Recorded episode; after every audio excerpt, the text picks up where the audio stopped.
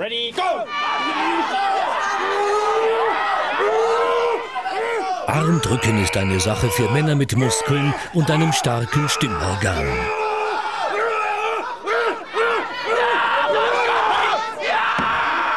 Oder aber eine Sache für Männer mit Köpfchen.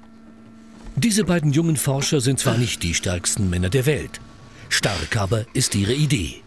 Seit einem Jahr arbeiten Lukas Kessler und Claudio Iseli an der Entwicklung eines künstlichen Muskels. Damit wollen sie beim Armdrücken stärker sein als ein Mensch. Dies ist er, der künstliche Muskel, bestehend aus sogenannten elektroaktiven Polymeren. Doch damit Armdrücken, auf diese Idee muss man erst mal kommen. Die Idee stammt nicht von uns, die kommt aus Amerika, von einem vom Jet Propulsion Laboratory. Äh, die Idee war einfach, die, die Technologie, die elektroaktiven Polymere mehr äh, publik zu machen und zu zeigen, was sie drauf haben.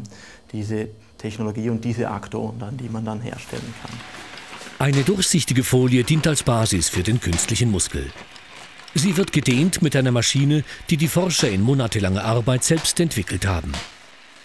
Die Folie muss möglichst dünn werden, trotzdem aber isolierend wirken. Ausgenützt wird die Eigenschaft des Kunststoffs, dass er sich zusammenzieht. Aktor wird der Muskel in der Fachsprache genannt. Technisch ist er nichts anderes als ein Kondensator.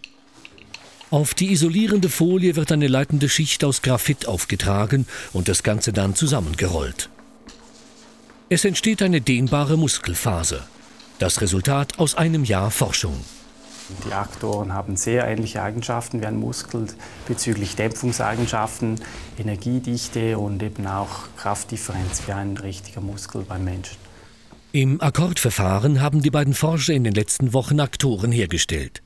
Die Vision, solche Materialien könnten einmal in Prothesen eingesetzt werden. Behinderte könnten dank dem künstlichen Muskel wieder gehen lernen. Das Revolutionäre am Muskel. Er kann Stromimpulse direkt in eine Dehnung umsetzen. Damit stellt er andere Systeme mit pneumatischem oder hydraulischem Antrieb in den Schatten. Besser ist, dass direkt Strom, also elektrische Energie, umgewandelt wird in mechanische Energie, ohne irgendwelche Druckschläuche oder eben die Druckgenerierung selber, die relativ viele Verluste aufweist und große Apparatur benötigt. 200 Fasern bilden am Schluss ein Muskelpaket, das in eine Art Brustkorb eingebaut wird. Da vor allem die Brustmuskeln beim Armdrücken eine Rolle spielen, ist der Arm steif. Der Roboter drückt wie der Mensch, den es am Wettbewerb zu schlagen gilt. Ready, go! Ganz so stark wie richtige Armdrücker ist der Roboter noch nicht. Noch schlägt Lukas Kessler seinen künstlichen Gegner relativ locker.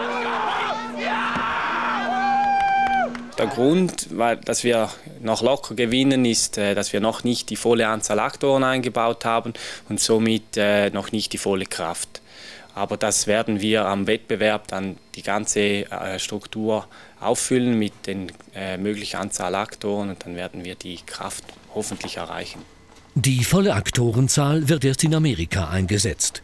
In San Diego beginnt in ein paar Stunden die Weltmeisterschaft im Armdrücken Mensch gegen Maschine.